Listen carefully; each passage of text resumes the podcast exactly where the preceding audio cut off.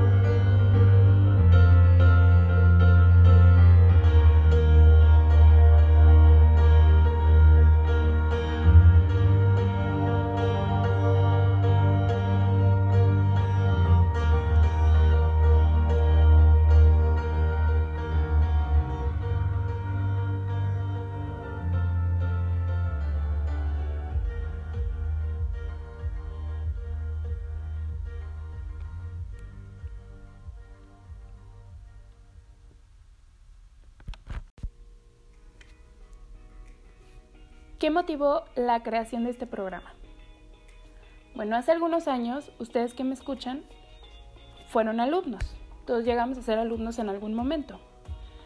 Y en la primaria o en la escuela eh, de nivel básico, si presentábamos dificultades con materias, con profesores o algo, bueno, acudíamos a nuestros padres a que nos ayudaran a resolver ese problema y a que nos explicaran de manera que pudiéramos comprender mejor cómo resolverlo. Nuestros padres conocían del tema, conocían de la materia y bueno, nos ayudaban al grado de que nosotros, de hecho, pensábamos, no sé ustedes, pero a veces yo pensaba de verdad que mis papás lo sabían todo, porque cualquier cosa que uno les preguntaba, se sentaban y te ayudaban a, a resolverlo. ¿Qué pasa ahora con tanto avance, con tanto cambio? Pasa que los papás se van quedando un poco atrás, porque ha habido nuevos descubrimientos, hay muchísimo avance en la tecnología y de hecho ha habido un choque cultural al grado de que inclusive a nosotros que somos de una generación y de otra, nos podemos todavía acoplar un poco, pues ya los menores nos van superando. Entonces esto genera un conflicto y una frustración también de padres a hijos, porque por ejemplo lo que les están enseñando o lo que ellos están viendo, hay veces que realmente nosotros no lo comprendemos. Entonces, ¿cómo voy a ayudar yo al menor si no entiendo realmente de lo que está hablando? Aunque no parezca, la verdad es que esto genera un gran conflicto. ¿Por qué? Porque yo como adulto, al no poder solucionar los problemas del alumno, le pongo excusas como, ¿sabes qué? Búscalo en internet, pregúntale a tu maestra o tú deberías de saberlo. Pero la verdad es que eso es. Porque yo tampoco lo entiendo y no sé cómo decirle que yo tampoco lo entiendo. Entonces justamente, y como les comentaba en la introducción anterior, de esto se trata este programa. De poder entablar una comunicación y una conexión entre el adulto mayor y el menor. ¿Por qué? Porque es muy importante para su crecimiento personal. Es darle seguridad al menor y también forjarlo, o sea, que tenga con qué defenderse el día de mañana. Está claro que no existe un método de enseñanza único, porque cada niño necesita una atención especial. Y también, bueno, hay otros factores que influyen en el crecimiento de este. Pero lo que sí está claro es que lo que se aprende en el seno del hogar es el factor determinante para el desarrollo del menor. Entonces, si tú como padre o madre le brindas esta atención a tu hijo o hija, el día de mañana va a generar automáticamente un interés por el conocimiento. Va a ir obteniendo inteligencia. Y no solamente inteligencia para resolver problemas de matemáticas o español o geografía, historia, etc. Va a obtener una inteligencia para enfrentarse a los problemas del día a día, porque no solamente le estás brindando conocimientos escolares, estás brindando seguridad, le estás brindando soporte, apoyo. Entonces, un menor en el primer grupo en el que se desenvuelve es la familia. Si sale bien preparado de este núcleo, es muy fácil para él desenvolverse en los siguientes. Si este no se trabajó como se debía manejar, va a ser más difícil para él afrontarse los problemas que el día de mañana se le presenten. Entonces, es necesario que nosotros comprendamos la importancia que representa nuestra participación en la educación de los niños, porque somos quienes estamos dando las herramientas para que el día de mañana ellos vayan construyendo su futuro en base a sus propias expectativas, pero que ellos mismos se crean capaces de cumplirlas, que estén dispuestos a eso y a más si es necesario, pero que sea en base a lo que ellos van generando y van conociendo y van creando. Una de las necesidades fundamentales de los seres humanos es de explicarse el mundo en el que vivimos. Desde muy pequeños sentimos esa necesidad y gran parte de nuestras acciones tiene por objetivo satisfacerla. Entonces, al lograrlo, nos da una seguridad en nosotros mismos y además como esta sensación de bienestar. Entonces podemos decir que la meta del estudio es el ensanchamiento de la inteligencia, a fin de que podamos como comprendernos a nosotros mismos y también comprender a los demás. una tarea para el papá y mamá es demostrarles a sus hijos que el conocimiento es un instrumento para vivir mejor y una herramienta también fundamental para controlar y transformar la realidad. Los padres que están conscientes de esto aumentan sus probabilidades en triunfar en la vida y también de lograr que sus hijos sean triunfadores. Y no solamente para lograr beneficios materiales, esto es muy importante recalcarlo. Y también es conveniente eh, decir que adquirir conocimientos encierra en sí su recompensa. Y sí, su adquisición requiere esfuerzo, constancia y mucha dedicación. También, también es necesario recalcarse que el estudio es indispensable tanto para desarrollar labores intelectuales como trabajos manuales. también tenemos que estar al pendiente de qué es lo que les gusta a nuestros hijos.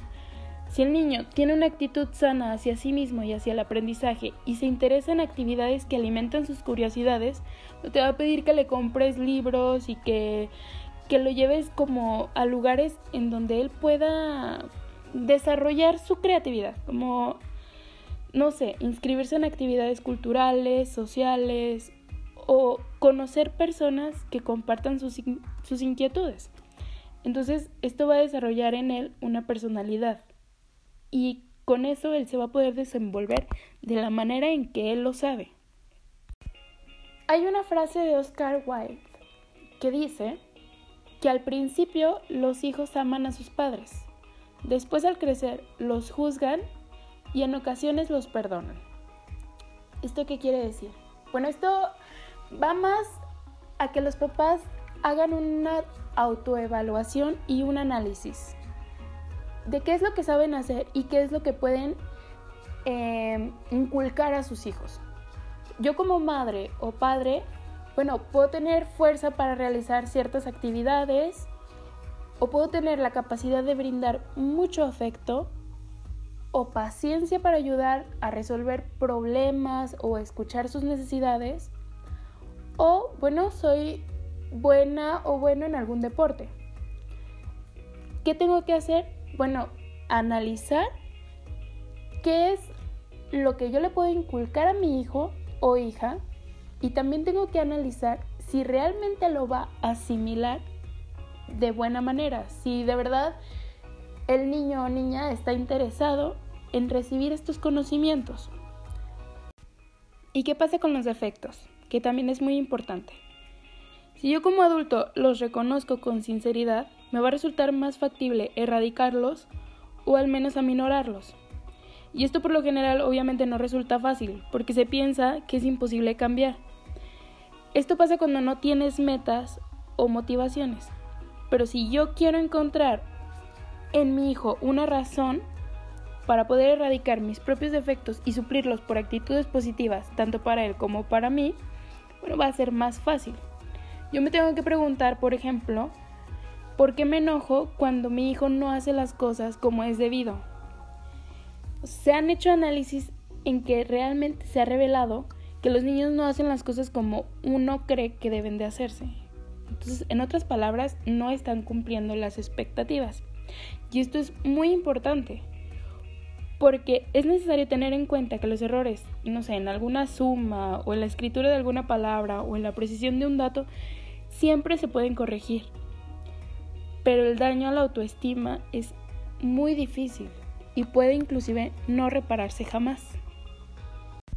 Mínimo hasta los 10 años, los niños tienen la urgencia de ser guiados por mamá y papá, que es en quienes depositan toda su confianza. La razón es que desconocen el medio que los rodea. Entonces, para que ustedes, padre y madre, puedan ser verdaderos guías, deben de ser firmes, seguros de sus decisiones, enérgicos en aquellas cuestiones que así lo requieran y afectuosos más que nada. No resolverles, claro, cualquier problema que se les presente, porque esto genera una dependencia que también es difícil de eliminar a largo plazo y va a generar un conflicto tanto para ellos como para ustedes.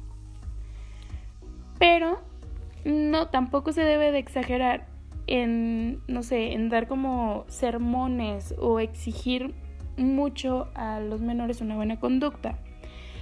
Es muy curioso porque aquí juega un papel muy importante la mamá y el papá, porque deben de ser firmes en, darle, en decirles lo que, lo que está bien o lo que está mal o cómo, cómo deben de actuar los menores, pero también se deben de poner como si, como si estuvieran de la misma edad, porque el niño no va a entender de razones. Entonces, uno como mayor tiene que meterse en la fantasía del niño y a su, a su modo poderle explicar cómo hacer las cosas, o sea, como explicarles de manera divertida, o sea, como lo divertido que es hacer caso.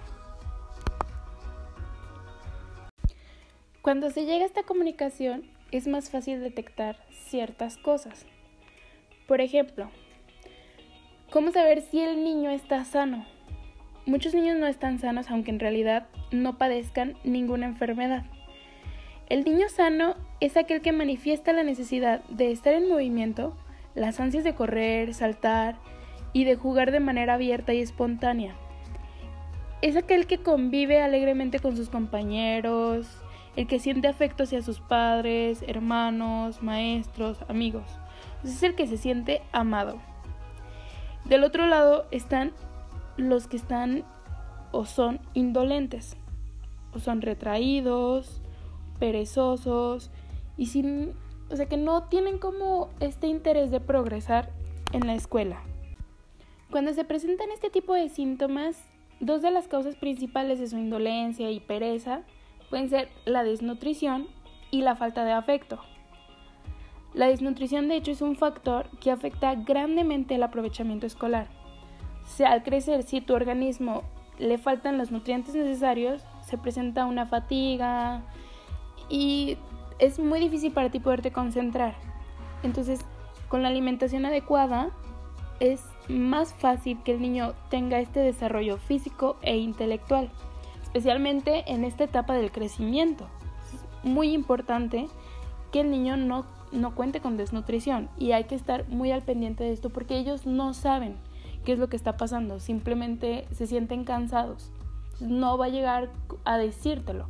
Tú tienes que estar al pendiente. Tienes que ver este tipo de comportamientos. Y bueno, también para una buena salud es importante lo normal. Que duerman de 8 a 10 horas, que hagan ejercicio, visitas obviamente al médico y al dentista para revisar que todo esté en orden y un ambiente familiar armonioso, estable. Que eso va generando inconscientemente en el niño cierta pereza de tener que estar lidiando con los problemas que ocurren a su alrededor. Entonces, todos esos factores son muy importantes para que el niño pueda enfocar toda su concentración en el conocimiento que le van a proporcionar en la escuela. Ahora, ¿a qué le temen los menores? Muchas investigaciones afirman y muestran que el peor miedo de los niños es la humillación. O sea, pueden soportar el temor de alguna operación o de alguna cita con el dentista e incluso se muestra que pueden afrontar la muerte de la madre o el padre. Pero algo que es imposible superar es la humillación. ¿Y de qué manera pueden sufrir esta humillación algunos niños? Bueno, pues reprobando algún año escolar o reprobando materias. Esto para ellos, cuando uno les pregunta qué es lo que sienten, ellos afirman que sienten una enorme vergüenza porque sus compañeros se van a burlar de ellos, etc. Entonces es muy difícil de afrontar. Crea en el menor una, una timidez y una inhibición al poder desenvolverse después. Y volvemos a lo que decíamos al principio.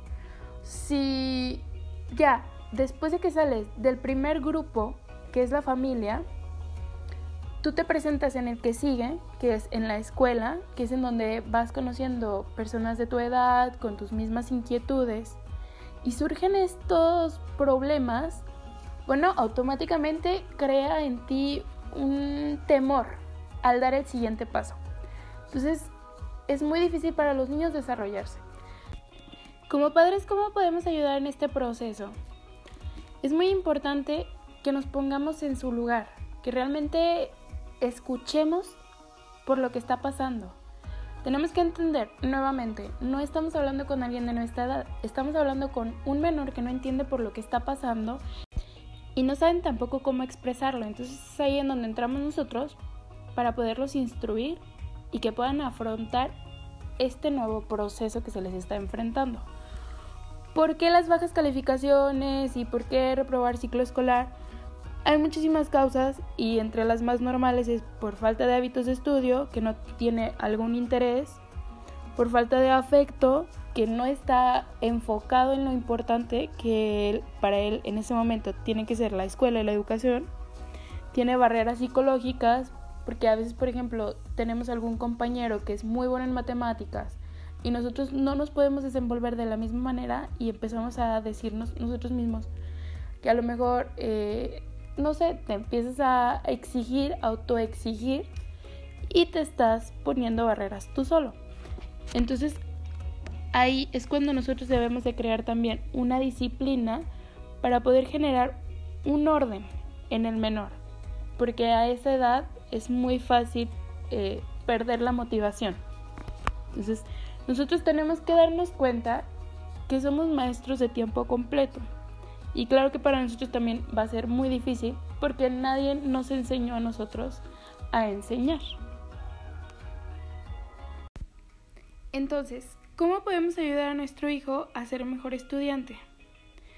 Claire Safran dice que el aprendizaje no se da por sí solo, requiere tres participantes.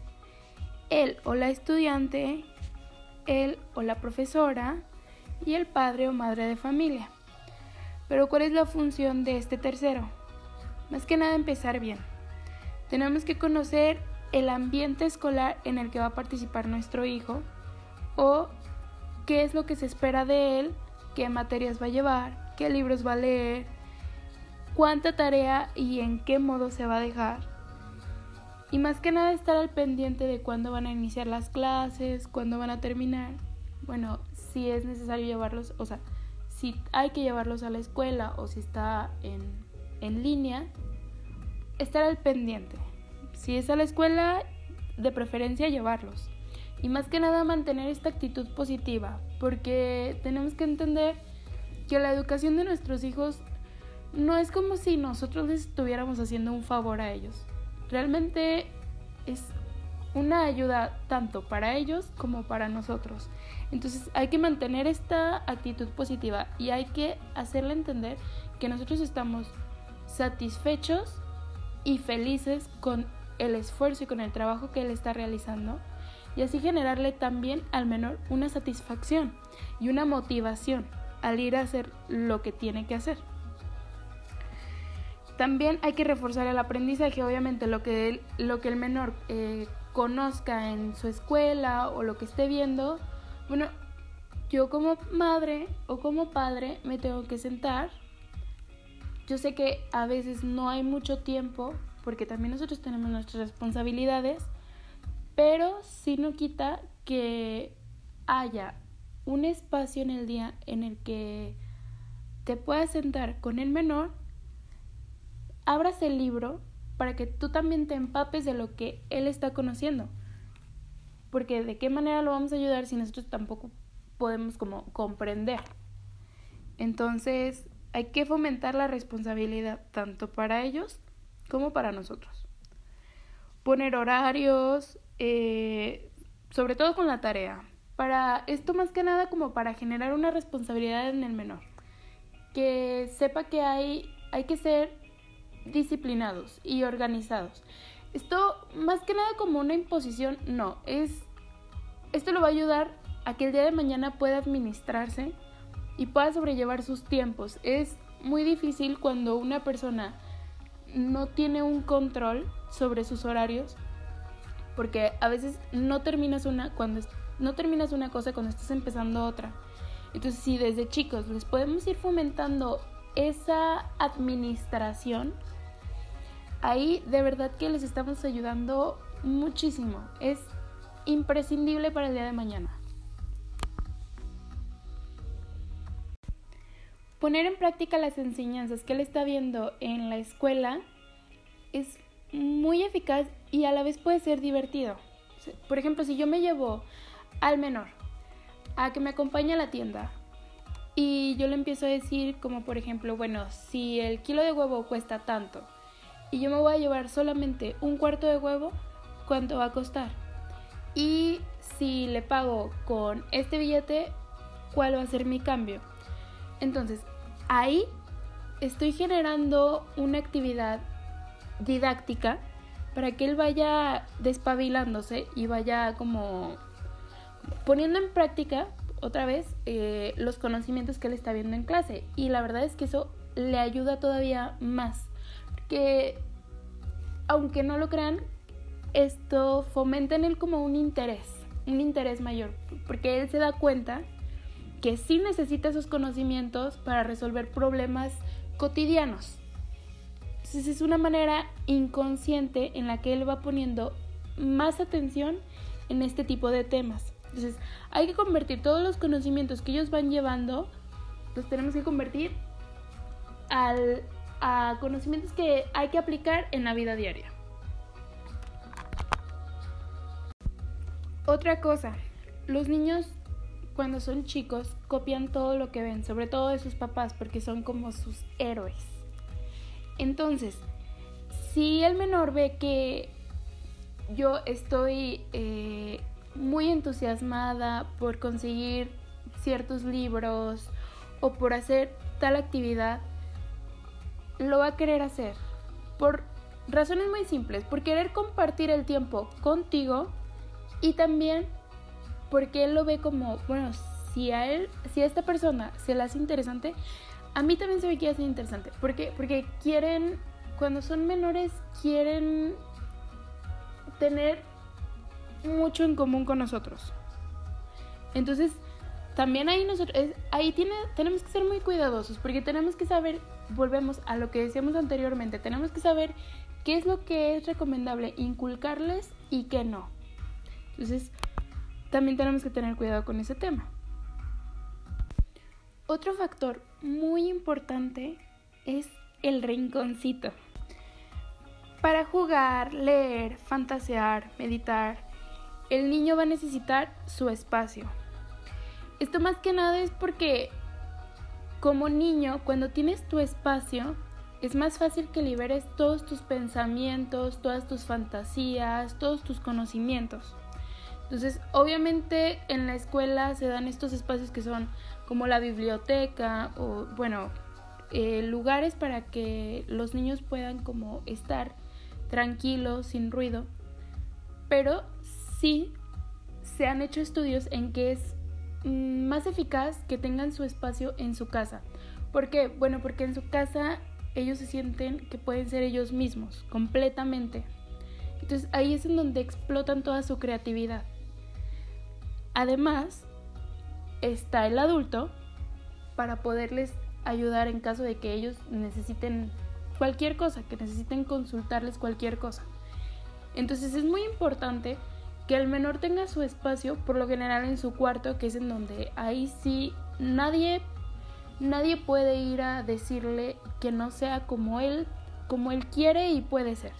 Entonces, en su, en su habitación, él puede tener su espacio para estudiar y para desenvolverse y desarrollarse y estar, claro, cerca de la madre o el padre para poderle solicitar ayuda en caso de que lo necesite, en caso de que se le presente un problema. Ahora, por último están las actividades extraescolares que también despiertan mucho la creatividad y la espontaneidad de la persona, del menor. Entonces, nunca manera de imposición, pero sí como, como uno como adulto le tiene que poner sobre la mesa diferentes opciones de actividades. Esto el niño automáticamente lo va a reconocer y lo va a aceptar porque es una manera también de desprenderse un poco del estudio, como de darle también espacio para, para respirar de tanto, de tanto conocimiento que va adquiriendo. Entonces, por ejemplo, si le muestras actividades como tocar algún instrumento, hablar algún idioma, realizar algún deporte o dedicarse a, la danza o al canto, cualquier cosa, están las maneras que comentábamos antes. Uno puede, puede ir como si yo quisiera aprender eso, como yo mostrarle a mi hijo que yo tengo este interés, pero claro que volvemos a lo mismo, tenemos que darnos cuenta si realmente le interesa y qué es lo que le interesa. O sea, el niño te va dando pistas y ya es ahí en donde tú entras y le vas proporcionando estas opciones. Final de cuentas, nos tenemos que dar cuenta que las actividades artísticas despiertan la sensibilidad y la inspiración en los niños. casi todos tienen las facultades para tocar algún instrumento o hacer modelados de, no sé, plastilina o representar un papel. Es cuestión de que se animen y pues que los padres los apoyen en este caso. Entonces, ¿para qué es todo esto? Y retomando un poco para concluir este capítulo. Lo que estamos tratando de hacer al implementar todos estos conocimientos y todas estas atenciones al menor es mm, más que nada impedir que se genere en él un problema de agresividad o timidez que son meros síntomas de inseguridades. Inseguridades que se van, eh, que las van transformando de una o de otra manera. El niño puede ser o muy tímido y ser muy cohibido, no puede resolver ningún problema, o ser muy agresivo y, bueno, eh, traspasar todas sus frustraciones hacia otras personas por un complejo de inferioridad que esto al final de cuentas, y es completamente inconsciente, por lo general se las pasamos nosotros a los hijos. Esto porque es, bueno, porque nosotros también traemos en nuestra espalda, en nuestra mente, eh, estos problemas que a lo mejor no hemos podido resolver. Y bueno, sin saberlo, se los estamos transfiriendo al menor. Entonces hay que tener mucho en cuenta esto y por eso también es muy importante que los adultos sepamos manejar nuestras emociones y nuestras frustraciones. Porque al final de cuentas los niños son una esponja y van absorbiendo todo. Entonces si queremos que el día de mañana crezcan saludables, eh, fuertes, eh, mentalmente, físicamente y emocionalmente, también nosotros tenemos que darnos cuenta si nosotros estamos fuertes eh, de la misma manera. Si no, esto es un desarrollo que tenemos que llevar a cabo, tanto padres como hijos, y de esto se trata el programa. Entonces, nos vemos el próximo capítulo en donde ya trataremos temas eh, escolares, más que nada. O sea, esto era como, bueno, el primer capítulo lo quería abordar desde el tema psicológico, nosotros como adultos, cómo podemos enfrentar los problemas que están viendo los menores, cómo podemos ayudarlos y cómo podemos crear en ellos esta motivación. Más que nada para que se interesen por el conocimiento en general, que es muy importante en estos momentos, que no se pierda de vista. Entonces, bueno, eh, nos estamos escuchando. Si tienen algo que aportar, si tienen algún comentario, alguna duda, algo para el próximo episodio, es completamente bienvenido. Si puedo, la verdad es que todavía no sé cómo funciona esto, entonces no sé si se puede anotar mis redes sociales en la página, pero si no, en, en los próximos capítulos o en estos las estaré diciendo para poder estar en contacto y poder también tener sus comentarios a la vista y bueno, nada. Todas las opiniones son válidas y muy bien recibidas. Les mando un muy fuerte abrazo. Recuerden que en este espacio todos somos alumnos y solamente nos estamos enseñando a enseñar con amor. Espero tengan muy bonita noche y la pasen muy bien. Hasta luego.